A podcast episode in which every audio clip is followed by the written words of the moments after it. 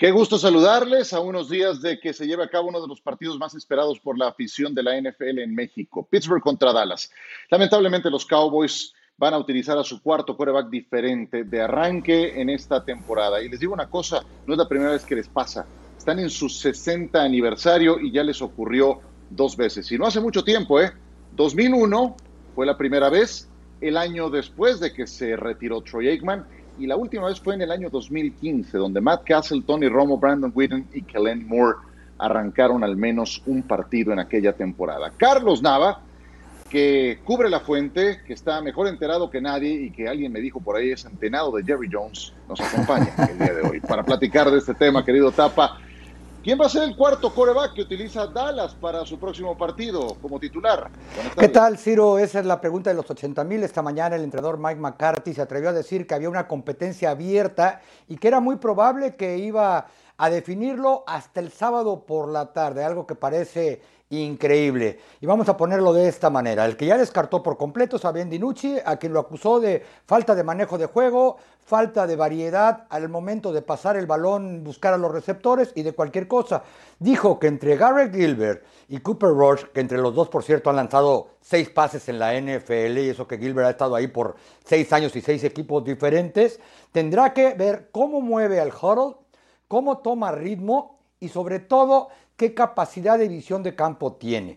Eh, hoy, que es el día que normalmente el coreback del titular de los Cowboys, los jueves, reciben prensa, esta vez de manera virtual obviamente, pusieron a los dos en conferencia de prensa. Ahora, eh, quizá lo que llama la atención es que en el entrenamiento de hoy Ben DiNucci estuvo deteniendo el balón en situaciones de goles de campo, ya que Chris Jones, el pateador de despeje, que lo hace siempre, no estuvo. Eso implicaría que quizá también lo van a llevar a la, a la banca. Y el primero, de acuerdo a dos fuentes que hoy tomó repeticiones con los titulares de los dos, fue Garrett Gilbert. Así que veremos, los dos dijeron en conferencia de prensa que están listos para jugar y para asumir lo que ellos creen que puede ser la mejor oportunidad de toda su vida. ¿Es en serio? El coach McCarthy echó a los Leones a Ben DiNucci, séptima selección de draft novato al que él reclutó wow, yo no sé si esperaba algo mucho mejor a lo que vimos el domingo pasado. ¿Qué se habla localmente, etapa de lo que está pasando en Dallas, de estos desaciertos de Mike McCarthy y de un rumor que escuché? Si Dallas termina muy mal en esta campaña y tiene alguna selección entre las primeras tres a nivel global, en vez de pagarle un dineral a Dak Prescott, buscar a un coreback como Justin Fields, que les saldría mucho más barato? Sí, sí, se habla aquí tal cual de que esta es la peor crisis en la historia de los Cowboys, es decir, desde 1960. Y si uno ve lo que tienen en el roster, lo que cuesta esa nómina, la defensiva que han jugado, que es la peor de su historia, y ahí están los números, eh, los últimos dos partidos en que no pueden anotar un, un, solo touchdown, pues quizá tienen bases. La gran mayoría de nuestros colegas que hemos cubierto a los Cowboys ahí prácticamente día a día para afirmar que esto está peor que nunca. Porque además si eso le sumamos que no tienen un coreback siquiera eh, definido para enfrentar a la mejor defensa probablemente en términos generales de la NFL. Por otro lado, respecto a qué podrían hacer ellos, mucha gente cree aquí en Dallas que ciertamente ellos ya deberían de estar pensando en reclutar pronto, aprovechando, si se puede llamar así, la crisis. Pero entre la gente que estamos ahí cerca los Cowboys vemos poco probable que ellos irían por un coreback. Los Cowboys obviamente siguen diciendo que Dak Prescott es un muchacho, porque hay tantos huecos que cubrir que suponemos que si ellos están entre los 3, 4 primeros lugares para reclutar, quizá les convendría hacer un canje, porque mal que bien, ya vieron lo que es este equipo sin Dak Prescott y con los receptores que están pagando y lo que tienen, pues quisieran darle esa continuidad. Ojo, ¿eh? Jerry Jones ha hecho varios disclaimers diciendo no sabemos cómo va a quedar el tope salarial del próximo año y supongo que eso tendrá que ver con algunas decisiones. Pero viendo lo que él ha hecho y sobre todo Stephen Jones y Will McClay, es muy probable que ellos decidirían quedarse con Dak Prescott y tratar de transferirlo para hacer un megacanje que les trajera jugadores de línea ofensiva y de línea defensiva, que son las prioridades canjear ese eventual turno alto en el draft. A eso justamente te refieres. Perfecto, Tapa, te mandamos un abrazo hasta Dallas, Texas. Eh, muy bien, mi querido Tapa, gracias por estar con nosotros. Eh, después de esto que acabamos de escuchar, Saludo con mucho gusto a John Sotcliffe y a Pablo Viruega. Eh, en un instante más también saludaré a Pepe Mondragón. John, Pablo, les pregunto, ¿qué opinan de lo que acabamos de escuchar? Increíble. Eh, yo lo comentaba en la transmisión el domingo que el proyecto de Ben Benucci era de McCarthy. McCarthy dijo, lo voy a desarrollar y ahora a Copper Rush, al que ya no querías que cortaste, lo regresas y a estas alturas tienes que determinar si es o Gilbert el titular. Esta es responsabilidad de McCarthy. Tienes que planear, tienes que saber por lo menos si llegas al tercer coreback, quién es su tercer coreback, que a estas circunstancias se esté dando cuenta quién sí, quién no, es una tristeza. McCarthy es un error. Por algo lo sacaron a patadas de Green Bay y lo van a acabar sacando a patadas de los vaqueros de Dallas. ¿Se acuerdan de mí? Pablo. Eh, bueno, yo, yo, no, yo no lo, o sea, sí ha, cometido grandes errores Chris McCarthy. El tema es que, eh, perdón, Mike McCarthy, el tema es que no tenía otra opción. O sea, hay que recordar que su segundo coreback era Andy Dalton, su tercero era Ben DiNucci. No podía meter a Gilbert, a quien contrataron el pasado 12 de octubre, no lo podía meter como titular en el partido del domingo por la noche, por una cuestión muy sencilla. ¿Quién ha estado durante todo el equipo, con el equipo durante todo este tiempo? Tu única opción es Ben DiNucci. Era tu única opción. No es la mejor, pero es la única opción que tienes. ¿Y él lo escogió, Pablo? No, no, de acuerdo. Él lo escogió en el draft. Eh, eh, eh, estoy de acuerdo. Y él mismo dijo en el draft que esto era un proyecto a largo plazo y a futuro, lo cual nunca se lo creo. Después de, ver a, a él no, él no puede ser un proyecto. Y un coreback en séptima ronda tampoco es un proyecto, porque no me salgan con que Tom Brady era un proyecto. No, Tom Brady fue un golpe de la casualidad y, ahí están los resultados. a mí, me, a mí me, me genera varias dudas la selección de Ben DiNucci. Ya de cuando vimos que el hermano había sido su entrenador, en fin, ahí, ahí, lo dejo. Pero lo que sí es que la decisión que tomó el domingo de ponerlo como coreback titular no tenía otra opción. No podía poner a Garrett, no, ponía, eh, no podía poner a Gilbert Garrett porque al, al, que había estado más tiempo en el equipo era Ben DiNucci no, no, no había otra opción. Ahora después ya de una semana dices, bueno, este chico no me sirve, lo que, me, lo que mejor me ofrece para ganar es, Gilbert Garrett, o sea, tampoco no hay para dónde, ¿no? Pero fíjate que Jerry Jones nunca ha sido bueno para pagarle a los coaches y menos comerse contratos, ¿no? A Garrett se esperó a que expirara después de 10 años el contrato y McCarthy está blindado, él y gran parte de su equipo de cocheo 5 años yo no veo cómo McCarthy pueda durar cinco años después de este inicio, que sí, también hay mala suerte de lesiones, pero para mí fue un grave error y lo vuelvo a decir, lo sacaron a patadas de Green Bay y Jerry Jones va a tener que sacar la chequera, pedirle prestado lana al tapa y liquidarlo.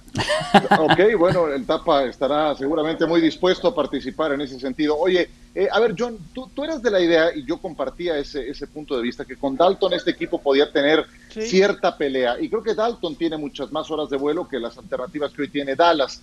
Eh, Dalton va a regresar, eh, en este momento está por el tema del COVID fuera de combate, antes por la conmoción cerebral, pero puede estar disponible para al menos unos seis partidos de cierre de temporada. ¿No crees que pueda entonces Dallas ganar algunos partidos más si es Dalton la opción? Hijo, como hemos visto esa línea ofensiva que hasta el pobre Zic lo ponen a defender en vez de correr, eh, anda medio tocadón, yo no, no sé si ganen más de un partido más, Ciro, porque ese partido contra Washington me tocó hacerlo, ahí estaba Dalton y el pobre Dalton hizo que la defensa de Washington pareciera de Pro Bowlers, de All Pros. Yo creo que ni con Dalton. Yo creo que este equipo, este equipo va a acabar peleando con los Jets el primer pick del próximo draft de la NFL. Eh, yo, yo, tendría, yo tendría mis reservas ahí. Yo sé que tampoco Dalton te va a llevar a, un, a, unos niveles como te llevó Dak Prescott, eso me queda claro. Pero sí la experiencia de Dalton, un partido después de que, de que tuviste solamente una semana de entrenamiento con, con el equipo, la mayor número de repeticiones con el primer equipo. Desafortunadamente viene la conmoción, no puede jugar Dalton. Ahora por el COVID tampoco puede jugar. Yo sería un poco más precavido en ese tema. Insisto, no es que Dallas vaya, vaya a cambiar radicalmente con Dalton, ¿no? Porque además el problema quizá no radica en el coreback, radica en la defensiva. Y entonces tú puedes, ponerse, puedes poner a Dak Prescott sano y las cosas pueden seguir igual porque no hay quien defienda al otro, al otro equipo, no hay quien lo pare, ¿no? Este, Muy bien. Fíjate, Pablo. Hablemos a- ahora. a- hable- nomás- bueno, a mí me ha tocado hacer el partido de Dallas contra Cleveland, contra Atlanta, contra Washington y el que hicimos los tres el domingo y, y no se ve por dónde, ¿eh? No se ve por dónde. Donde sí hay muchas perspectivas y positivas son con los Pittsburgh Steelers. ¿Qué hay de Pittsburgh hasta el momento? Sabemos que ha ganado todos sus partidos, eh, los últimos dos de gran mérito, porque es ante equipos eh, realmente contendientes, pero no, es- no han estado exentos de sufrimiento. Vean cómo fueron las historias contra Broncos, contra Eagles y contra los Titans. Llegaron a tener ventajas de 17, de 14, de 20 puntos y esas ventajas se vieron reducidas a 3, 2 y 3 puntos en cada uno de los casos. Eh, ¿Cuánto mérito tiene Mike Tomlin en eh, el invicto que estamos viendo actualmente con el equipo de los Steelers? Pepe Mondragón, te saludo también con mucho gusto. Buenas tardes, el gusto es mío. Hay que darle su mérito a Mike Tomlin. Ha hecho, ha sabido qué hacer con este equipo, pero para mí, verdaderamente, el MVP de este equipo, como se dice, es Kevin Colbert, por lo que hizo la temporada pasada, cómo reforzó, reforzó la defensiva general. con Minka Fitzpatrick, exactamente el gerente general del equipo. Este supo cómo conseguir un receptor como Chase, Chase Claypool que le costó muy poco dinero en el draft, lo supo encajar en esa ofensiva esta temporada y estamos viendo los frutos. Alguien como Robert Spillane, que la verdad nadie sabía quién era hasta los últimos dos partidos que tuvo que reemplazar a Devin Bush. Ese es el mérito del gerente general. Quien es quien arma el equipo sería como el director deportivo en un equipo de fútbol y ya después lo que le, corresponde al entrenador es entrenar y el producto que vemos en la cancha, que es lo que está haciendo Tomlin, pero no es el caso en todos los equipos. En Pittsburgh sí lo es. Kevin Colbert, el gerente gener- general, arma el equipo, Mike Tomlin entrena.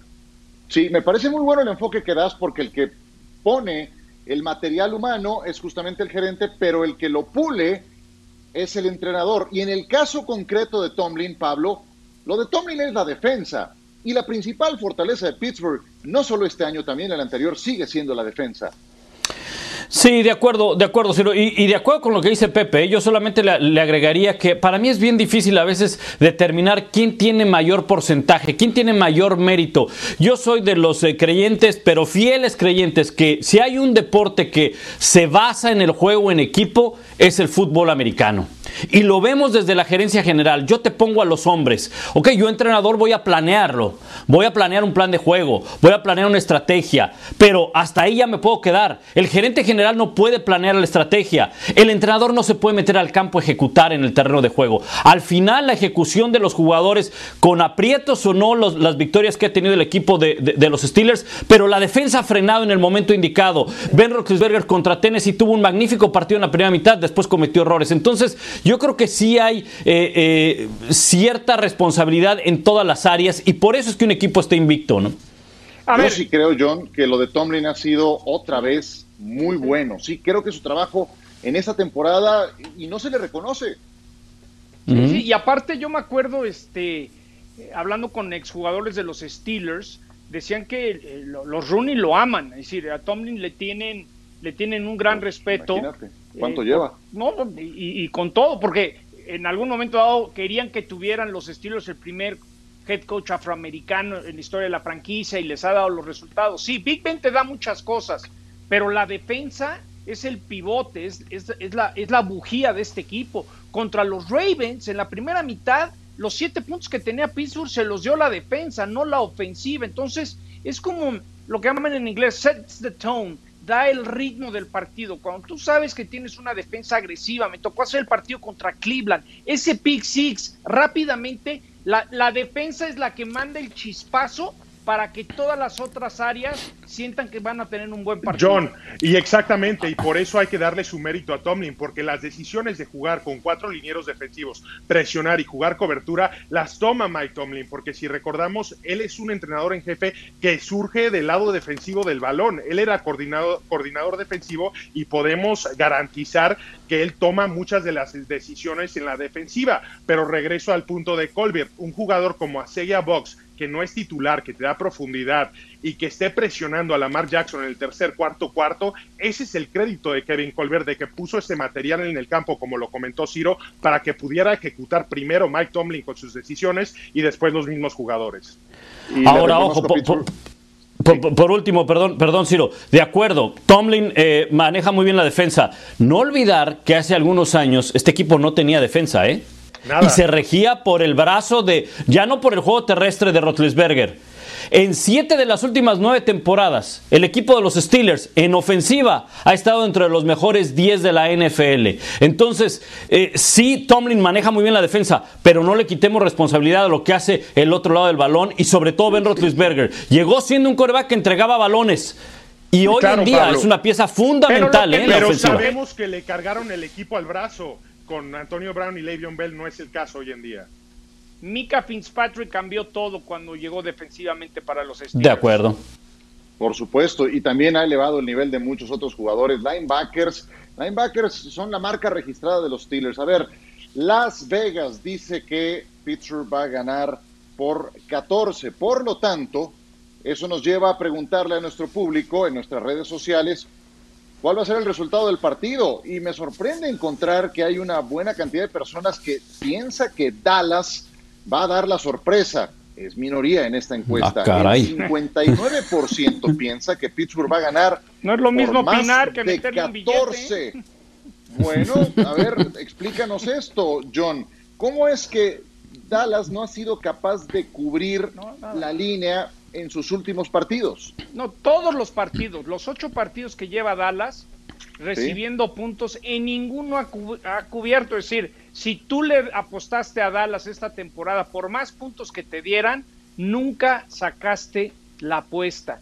Para el partido del domingo, a mí me gusta agarrar a Pittsburgh 14, dos touchdowns favorito, pero se puede comprar medio punto. Lo bajas a 13 y medio y le das los puntos. Yo creo que Pittsburgh, Pittsburgh es demasiado equipo. Dallas sí le echó ganas, le echó, le echó ganas contra Filadelfia, pero no todos son ganas, también hay que tener talento.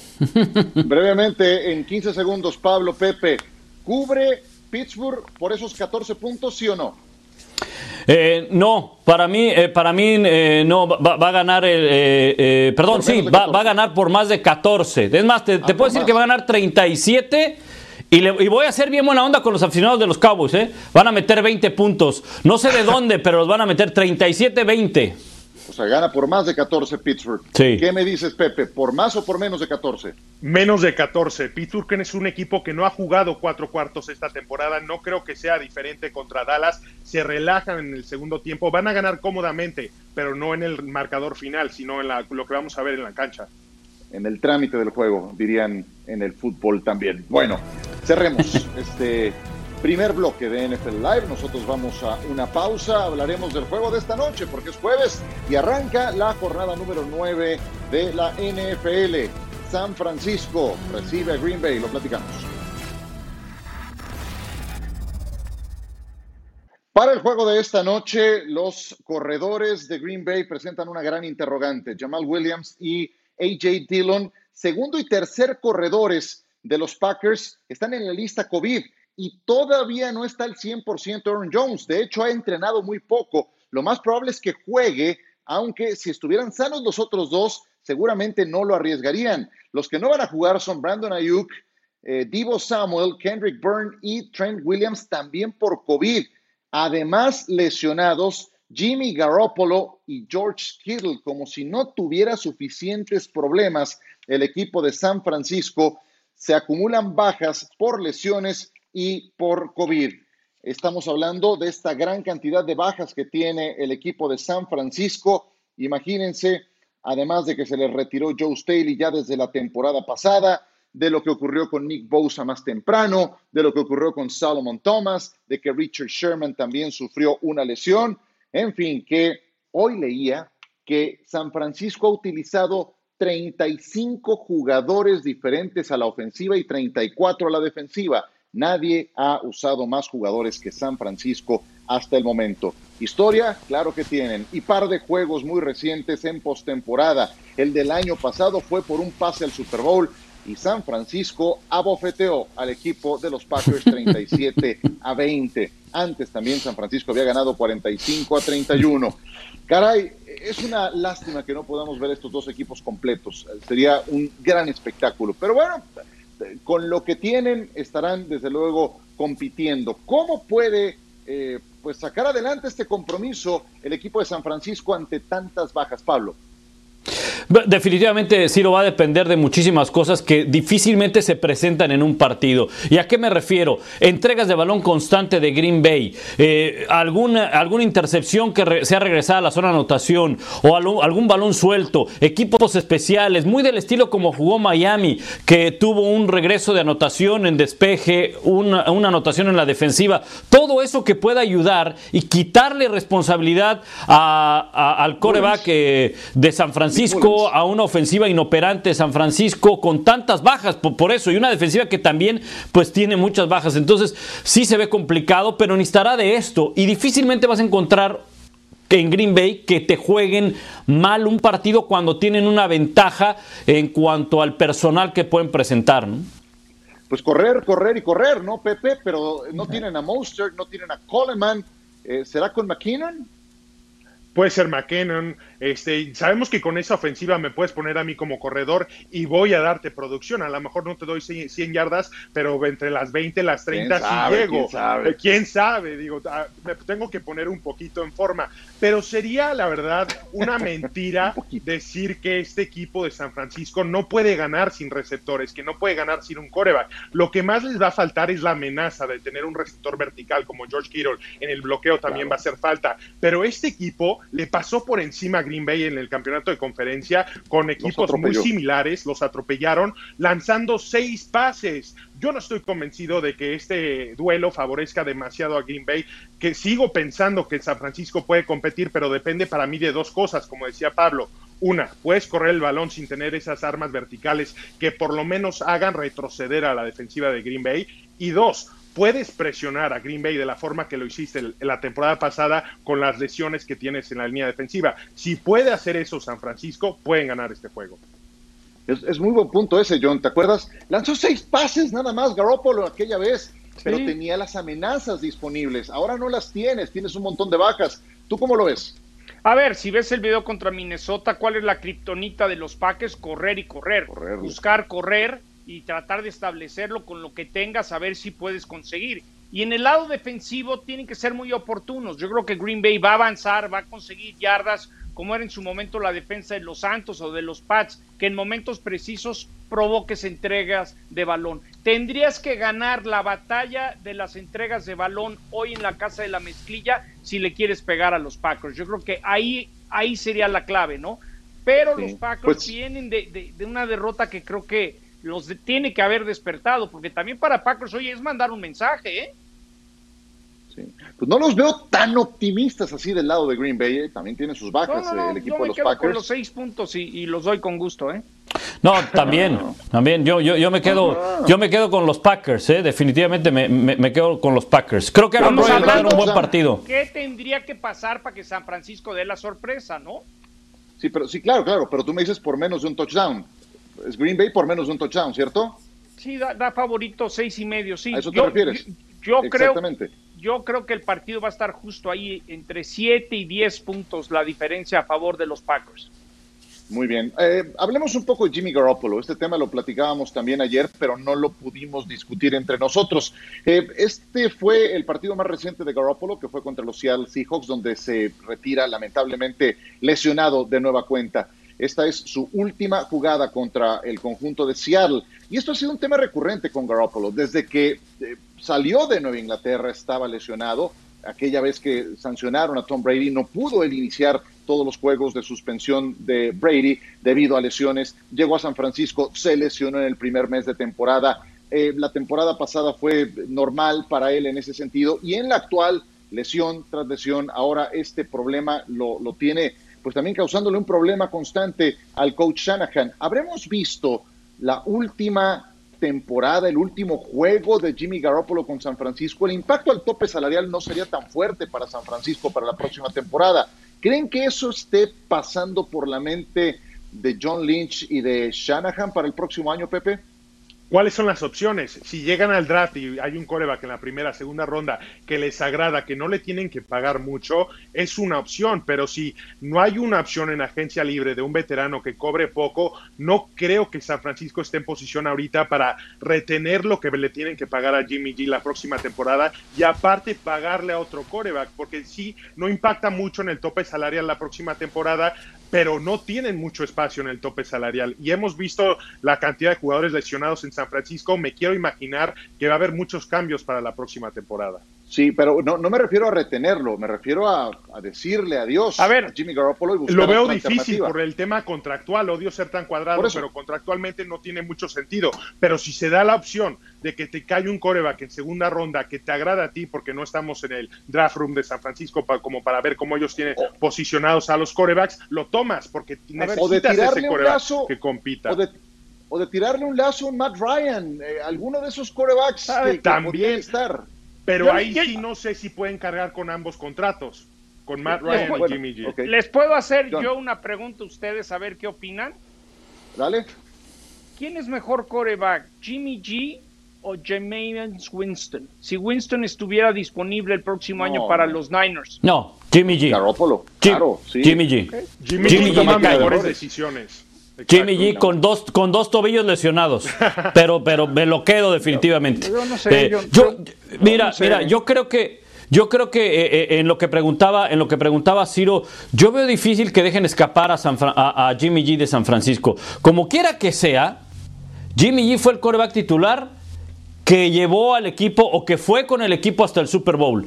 El accionar de Jimmy Garoppolo sí ha sido irregular o ha sido bueno cuando está como quarterback titular. El problema son las lesiones, pero, baja de juego no ha tenido, baja de juego no ha tenido. El equipo se acostumbró el año pasado o superó el ganar partidos con los errores de Jimmy G si es que se presentaban. Pero tuvo muy buenos encuentros. O sea, tuvo el partido de temporada regular contra New Orleans, que fue un gran partido por parte de Jimmy G. Muchos lo, muchos lo acechan o lo, crucifican por los últimos 10 minutos del Super Bowl. tenía Emmanuel Sanders completamente solo y, lo, y falló el pase pero Pablo, del partido y perdieron el Super Bowl. Oye, y tal vez falló bueno, pero a ver, a ver. La pregunta es... de, acuerdo. a ver, pero es que, a ver, por un error tú no puedes crucificar a, la carrera de un jugador. Pero son errores o sea, a los que siempre ha cometido. ¿Qué opina el señor York, el dueño, Lynch y Shanahan, si Jimmy G les puede dar ese paso? Sí, el año pasado jugó un Super Bowl. La pregunta es si tienen la confianza y creen que Jimmy G, siendo Niner, les va a dar un trofeo Vince Lombardi. Esa es la gran pregunta. Eh, Esa es la duda, no. que, porque... tiene sus chispazos y sus llamaradas de petate, las tiene si queremos, si queremos ahora cargarle. El para ganar, Ciro.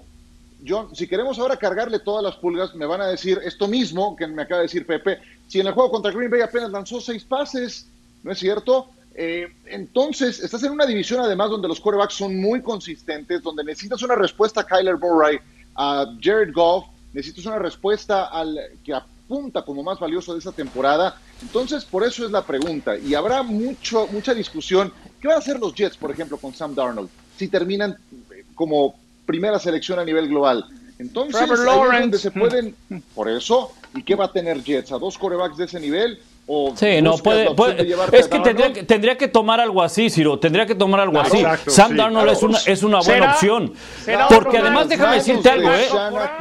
Ciro, pero, pero en ese sentido de la pregunta, lo que estás preguntando, Jimmy G no es la mejor opción para San Francisco. Si esa es la pregunta. hay mejores opciones. Sí las hay pero el ah, tema del contrato es lo que le pesa ahorita a San Francisco. Aunque déjame, decirte, algo, aunque déjame decirte algo, eh, ojo, la orientación ofensiva de San Francisco no radica la, orientación ofensiva de, San Francisco no radica en tener un magnífico coreback. No, es correcto. tener un, buen ataque terrestre y que el coreback te entregue algo más. Un y una buena defensiva. Vámonos a pausa ya me va, a, colgar el productor. Pausa, pausa.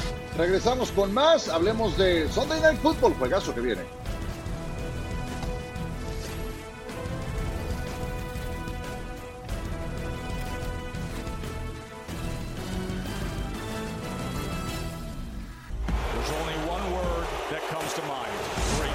I got a ton of respect for Tom and all that he's accomplished in his career. When you go against great players like Drew, you know there's not a lot of margin of error.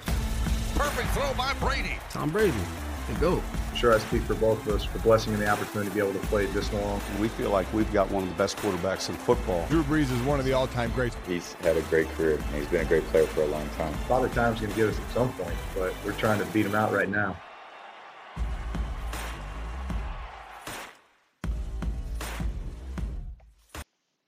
Armas ofensivas que tiene el equipo de los Tampa Bay Buccaneers, la verdad es que envidiables, ¿eh? Envidiables. Tom Brady llegó a un sitio en el que no tiene comparación la cantidad de jugadores con los que puede acarrear el balón, con los que puede combinar en pases cortos, en pases profundos. Esta variedad no la tuvo en Nueva Inglaterra eh, en mucho tiempo, me atrevo a pensar. Vamos a revisar cuáles son justamente esos eh, jugadores y la productividad que llevan hasta el momento en el 2020. Mike Evans, siete touchdowns, muchos de ellos de corto yardeja, pero sabemos lo que puede ofrecer Mike Evans, que tiene además manos muy seguras. Scotty Miller, ¿qué tal? 400 yardas de Scotty Miller. Rob Gronkowski, 26 recepciones y con una producción cada vez más al alza. Chris Godwin, 279 yardas. Bueno, ya quisiera uno de estos Patriotas en la actualidad. OJ Howard, lamentablemente lesionado, fuera por toda la temporada. Tyler Johnson, Cameron Braid, en fin. ¡Caramba! Esos sí que son juguetes explosivos que tiene Pablo Tom Brady. ¿Cómo los ranqueas? Mira, del, del, 5 al 1, tomando en cuenta receptores abiertos y alas cerradas, voy a quitar a los corredores, aunque también los involucra en el juego aéreo. Pero eh, enfoquémonos receptores y alas cerradas. Y el número 5 me voy a quedar con Chris Woodwin. ¿Por qué? Porque ha sido intermitente su participación. Ha faltado a cuatro partidos. El último de ellos fue contra el equipo de los Raiders, que le fue bien, por cierto. Casi 100 yardas, 9 recepciones. Lo buscó en 9 ocasiones Brady, 9 recepciones, 88 yardas. Pero esos problemas de inconsistencia, de estar lesionado, por eso lo pongo en el número 5. El número 4, aunque no ha jugado con Tampa Bay, pero sabemos del talento que tiene, y es Antonio Brown. Lo hizo en un solo partido la semana, el año pasado con Brady y se vio bastante bien. Si se concentra a jugar como un, como un receptor abierto, sin meterse en problemas, puede llegar a ser el mejor, o en su momento fue el mejor de la NFL, por eso para mí es cuarto, y pudiera acabar, si se concentra, insisto, como el mejor del equipo, definitivamente, pero ahora lo dejo como el cuarto. El número 5, Rob Gronkowski, tú lo decías, Ciro, empieza a tomar, perdón, el número 3, empieza a tomar ritmo eh, poco a poco Rob Gronkowski. En el último partido no apareció en la primera mitad, pero en la segunda fue cuando empezó a dar productividad Rob Gronkowski. Lleva en los últimos tres partidos 14 recepciones para más de 180 yardas y anotación en cada uno de ellos. Así es que, y, y bueno, el número 2 tendría que poner a Seth Miller, un receptor que ha surgido, que le puede dar profundidad en trayectorias largas, es una especie de Edelman con trayectorias cruzadas y por supuesto para mí en este momento el número 1 es Michael Evans, es quizá el más completo que tiene el equipo de los Bucks con lo que ha hecho eh, semana a semana, eh, al menos teniendo cinco recepciones en la, la semana pasada contra el equipo de los Giants. ¿eh? A ver, ya escuché a John en este particular, acabo de escuchar a Pablo, no te he escuchado a ti, Pepe, porque ayer platicábamos en este programa del papel que va a tener Antonio Brown. Antonio Brown un tipo incorregible que terminó fastidiando a la gente en Pittsburgh, que lo terminaron sacando del equipo. Se fue a los Raiders y lo primero que dijo, oh, que estoy muy contento de estar con un gurú de corebacks y de la parte ofensiva como John Gruden. Mismas palabras que acaba de decir, pero aplicadas a Bruce Arians. Y en Raiders ganaba un dineral, acá no va a ganar ese dineral, y en Raiders los terminó colmando el plato también. ¿Tú qué opinas del tema Antonio Brown? ¿La va a aprender? ¿Va a explotar? ¿O qué va a pasar? Eh, correcto, lo que acabas de decir, todo es correcto. Me voy a guiar solamente por lo que he escuchado de la boca de Bruce Arians, no de otra fuente. Él ha dicho y se ha referido a Antonio Brown como una póliza de seguro. Eso a mí me da, me da, a entender que no es el cuarto receptor, es el quinto o el sexto receptor en esa alineación. Y que el plan para Antonio Brown es integrarlo poco a poco al plan de juego. Y en caso de que Chris Godwin, como lo comentó Pablo, que sí ha tenido lesiones, no pueda jugar, ese va a ser el papel de Antonio Brown. Pero no creo que le den un papel de protagonista en esta ofensiva sin que se lo gane, ya sea en las prácticas o a base de lo que puede ir haciendo en los partidos. A, a, mí lo que más dudas me da es la parte de actitud, que es un tipo sí, fíjate, incorregible en esa parte. Sí, incorregible. incontenible. Por, por eso lo preguntaba. Tú, John, dime. A mí se me imagina como Antonio Brown, como esos videojuegos, que es una caja que dice Handle with Care. porque hay explosivos. Manéjese con cuidado. a tu propio riesgo, ¿no? A tu propio tienes riesgo. que ir manejando esa caja, pero una vez que la pones en posición, si la necesitas, te da explosión que nadie más te lo puede dar. Y yo sí creo que Antonio Brown, porque cuando en el Super Bowl pasado, hasta el comisionado en su tradicional conferencia de prensa dijo, nos tenemos que involucrar, estamos viendo cómo ayudarlo. Yo sí creo que para que Antonio Brown, aparte de la suspensión de juegos, se sentó con un psicólogo, creo que le han dado su terapiada y creo que Antonio Brown eh, sí es alguien explosivo. ¿Qué dijo Evans? Me preguntaron y yo estuve de acuerdo. Lo tienen viviendo en casa de Tom Brady, por eso es una caja explosiva que durante la semana, Sí. cuidado, nadie la toque porque si explota nos vuela todo. Pero a la hora de la guerra, nadie es tan Oye. explosivo como Antonio Brown. Yo así lo veo. Y todos pensaríamos que ya, ya sentó cabeza, ¿no? Yo al menos pensaría No lo sé. eso. Yo no Porque, lo sé. exacto. Yo tampoco, la verdad. Yo tampoco. Yo, yo me imagino, porque, a ver, eh, eh, el último que estuvo de su lado fue su agente. Y llegó un momento en el que dijo, con este no puedo. Y era uno de los mejores, si no el que me- mejor agente de la NFL. Drew y se fue.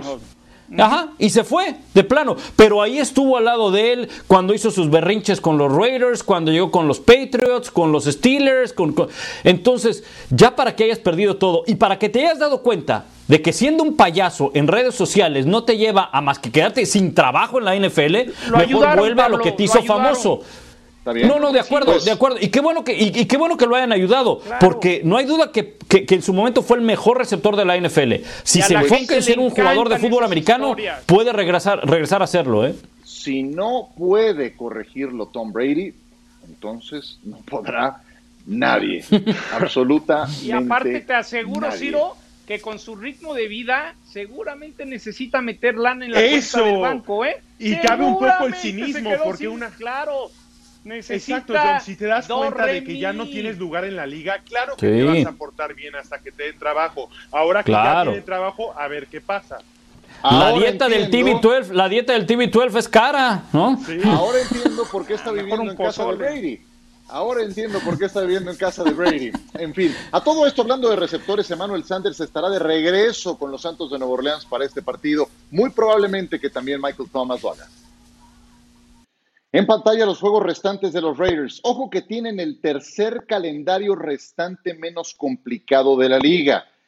Van a volverse a enfrentar a Kansas City, pero ya le ganaron a los Chiefs y a Pat Mahomes. Ya también antes le ganaron a los Santos de Nueva Orleans, pero de repente te pueden dar unos despistes que no sabes. Por eso les pregunto, 20 segundos de respuesta por cabeza. John, ¿cuál es la versión más realista de los Raiders? Que van a cerrar fuerte, que se van a meter a los playoffs como comodín o se hacen el cambio como séptimo, quizás un octavo. Yo creo que eh, eh, esa es la realidad de los Raiders, ser de los últimos en, en meterse a la fiesta y creo que sería un gran paso pensando que ya el año que entra jugarán en Las Vegas con público. Pero yo los veo en los playoffs. Playoffs, Pablo. Eh, lo veo posible, aunque probablemente lo puedan estar peleando con Indianápolis, creo yo. Indianápolis eh, ha estado jugando bastante bien. Creo que si es consistente, ha tenido una gran temporada Derek Carr, y si es consistente a la defensiva este equipo, y sobre todo que están también ganando fuera de casa, algo que no hacían, puede estar peleando playoffs, sí. Pepe.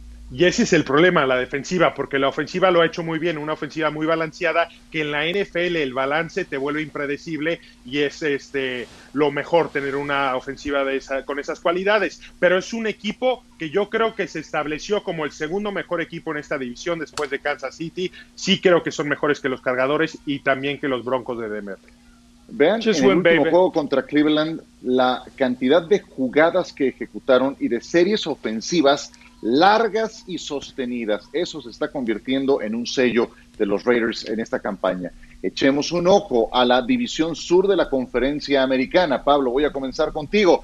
La división está con los Titans, cinco ganados, dos perdidos. Tenían una ventaja muy considerable al principio, pero perdieron consecutivamente. Van contra Chicago la próxima jornada y ya se les emparejaron los Colts. ¿Cuál es el eh, equipo más sólido de esta división?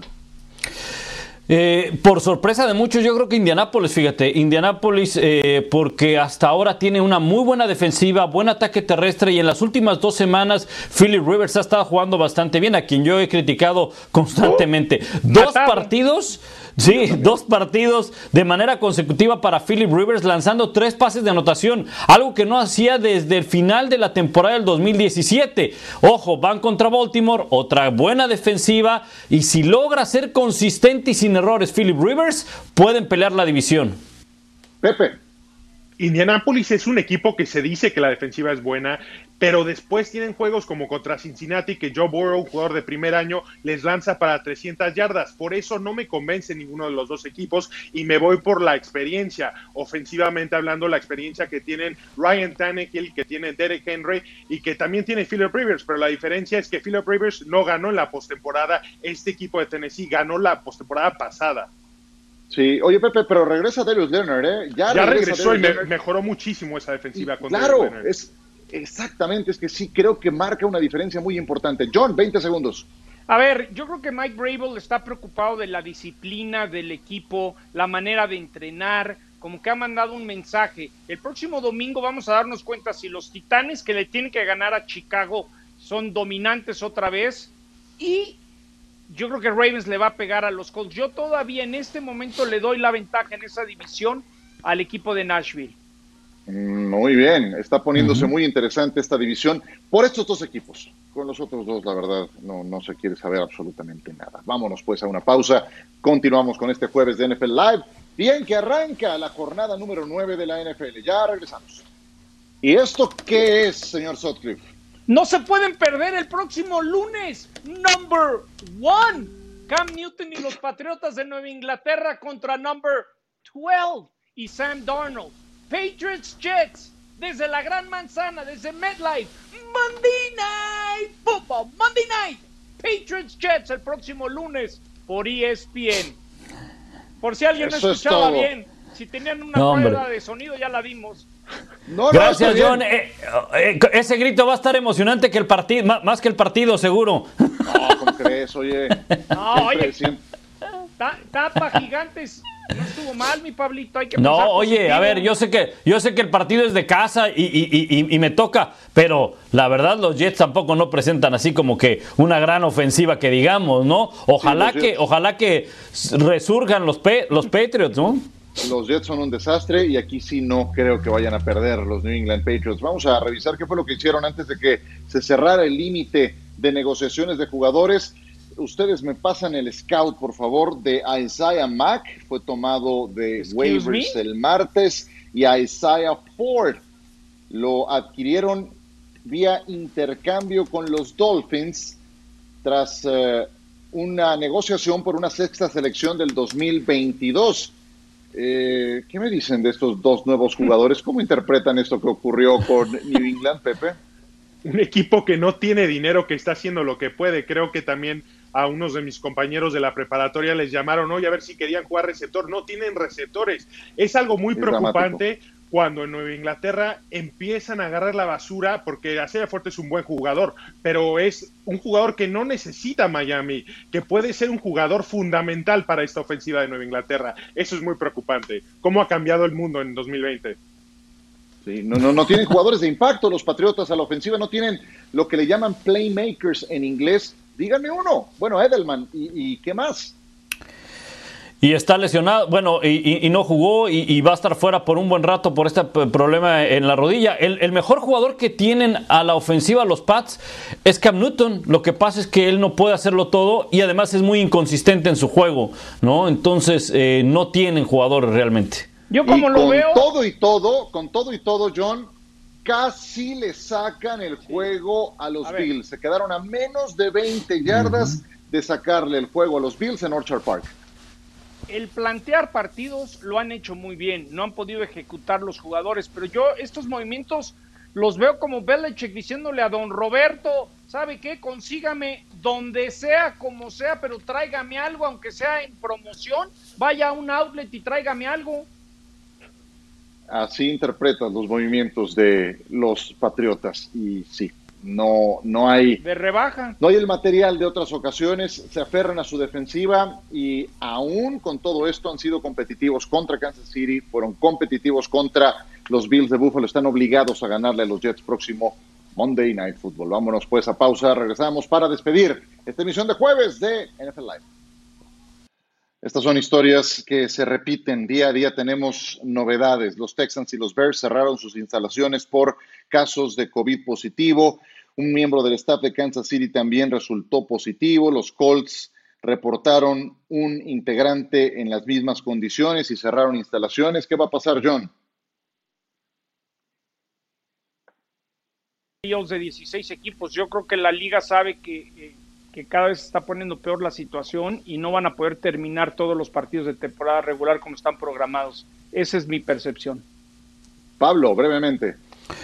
Eh, muy factible esa semana 18. Por algo cancelaron el, Pro Bowl y ojalá que se cumpla la postemporada a tiempo. Pepe, ¿cómo lo ves desde allá? Eh, estoy confundido. ¿Cuándo decide la NFL, si es que llegan a este punto, que los juegos no son competitivos, como el juego de hoy en la noche, que sabemos que San Francisco no está en condiciones para jugar un partido? Entonces quiero ver si llegan a esas decisiones y llegan a ese punto. Y creo que los eh, dos siguientes meses vienen más complicados, sí, sin duda. Eh, si la primera mitad fue difícil, la segunda mitad de la campaña, que es la que está empezando, viene más complicada. Gracias y hasta mañana.